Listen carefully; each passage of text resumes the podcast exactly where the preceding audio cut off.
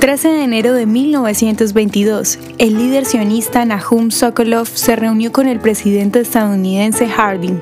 Nahum Sokolov, presidente del Comité Ejecutivo del Congreso Sionista Mundial, se reunió con el presidente Warren Harding en Washington, D.C. Durante la reunión, Sokolov informó al presidente sobre las dificultades sufridas por los judíos europeos y detalló el trabajo que se estaba realizando para promover el establecimiento judío en Palestina. Harding le aseguró que el gobierno norteamericano apoya el sionismo. La reunión fue parte de la gran gira programada para que Sokolov en Estados Unidos creara conciencia sobre la causa sionista en un momento en el cual pocos judíos en Estados Unidos apoyaban la causa sionista. La gira recaudó casi 5 millones de dólares para el Fondo Nacional Judío y aumentó la conciencia general sobre el valor del sionismo para los judíos en busca de seguridad.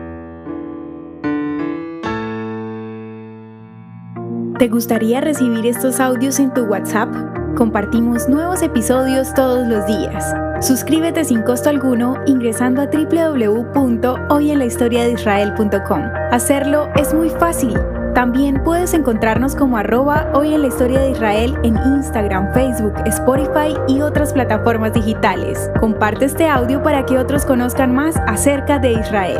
Este proyecto es realizado por Philos Project. El contenido original de hoy en la historia de Israel fue provisto por el Centro para la Educación sobre Israel.